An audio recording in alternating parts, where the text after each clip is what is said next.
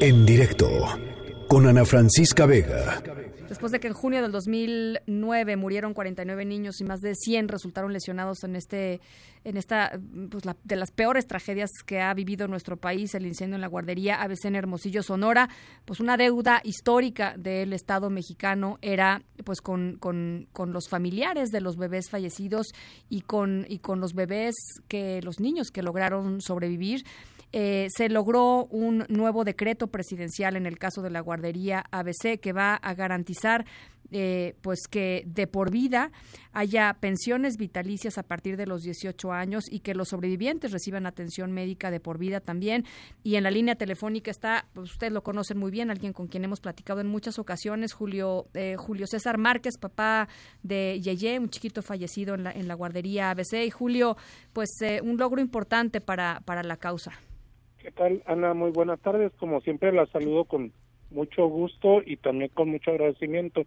Definitivamente, a lo largo de los años, pues hemos buscado justicia en el sentido de que se castiga a los responsables, pero también ha sido eh, constante la lucha y el esfuerzo porque se garantice que se plasme en un documento como hoy es en el decreto eh, la garantía y seguridad de que los niños y niñas que resultaron lesionados eh, de manera en, diversos grados hay niños que tienen lesiones pues que los dejarán con discapacidad permanente no de por vida o sea eh, entonces eh, y niños que tienen lesiones un poco menores pero igualmente requieren tener esa certeza. Pues hoy finalmente eh, podemos decir que, que que se ha dado ese paso se consiguió Hubo tres reuniones previas donde se estuvo trabajando el tema con el presidente y sus colaboradores. eh, ayer en la reunión que se dio en Hermosillo, en la cual tuve oportunidad de estar presente, eh, pues ya lo anunció formalmente, ¿no? El decreto que garantiza esto que usted bien comentaba, eh, pues la, la certeza jurídica para los niños y niñas víctimas y también para las familias, ¿no? Es importante decirlo, para las familias hay madres que después del hecho del hecho trágico jamás pudieron volver a, recuperarse para ir a trabajar pues, por las afectaciones este eh, pues de salud tanto físicas como mentales que le generaron los hechos. ¿no? Entonces, es muy importante lo que se dio el día de ayer.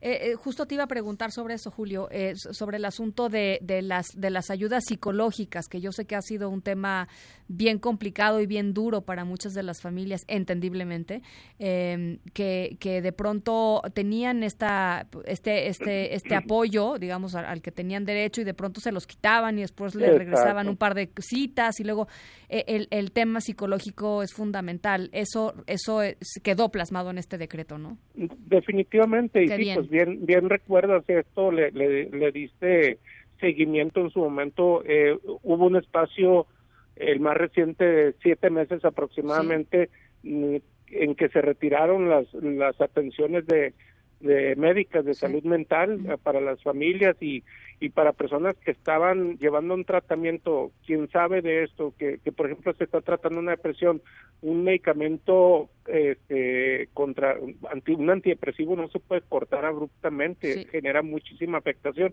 sin embargo se llegó a dar esa situación, ¿no? Entonces, eh, hoy, hoy este documento, según lo que nos dicen las autoridades del gobierno federal, pues garantiza que no volverá a ocurrir.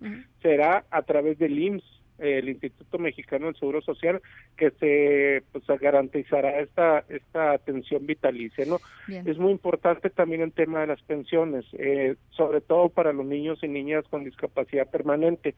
En este en este caso son 10 niños que tienen una, un grado de discapacidad muy alto que este, le, asegura al gobierno con el decreto, ahorita recibe una pensión su mamá, pero si desafortunadamente llega a faltar su mamá después de los 18 años de, cumplido, de, que en ese tiempo ya será un joven adulto, este, la pensión pasará directamente a él. Eso es un tema muy importante también. Eso sí, fundamental. Julio, eh, algo que algo que no les haya gustado o quedaron totalmente satisfechos con esta bueno bueno el tema del decreto yo creo que, que es que es este, es algo muy importante y lo reconocimos lo agradecimos el día de ayer en en, este, en presencia del presidente pero hay otros temas donde sí creo yo que sigue que sigue faltando pues voluntad sobre todo de los colaboradores del presidente. Creo que lo hemos hablado también, Ana, el tema del Estado de Derecho en cuanto a la reparación integral ah, no, del daño. no, no, sí, sí, sí. E, ese tema, este, donde incluso, no sé si habrás leído hace un par de días,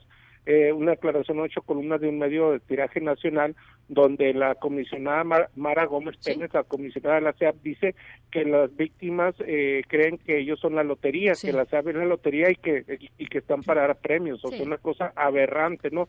Eh, reclamábamos ayer la presencia de esta señora este, en ese espacio, en ese lugar, no, no tiene por qué estar ahí porque no tiene un perfil adecuado. La CEAP tiene un registro de más de 30 mil víctimas en, en el país cuando hay muchas miles víctimas más, ¿verdad? Pero ahorita esas 30 mil víctimas no tienen la certeza de que serán atendidas mientras esta señora esté al frente de la CEP. Ese fue otro de los reclamos que hicimos el día de ayer. Pues eh, estaremos acompañándolos en esos en esos otros reclamos, eh, Julio, hasta que hasta que se haga justicia. Muchísimas gracias y por favor este siempre que sea necesario y, y yo agradezco el espacio que me brinden también. Un abrazo. En directo con Ana Francisca Vega.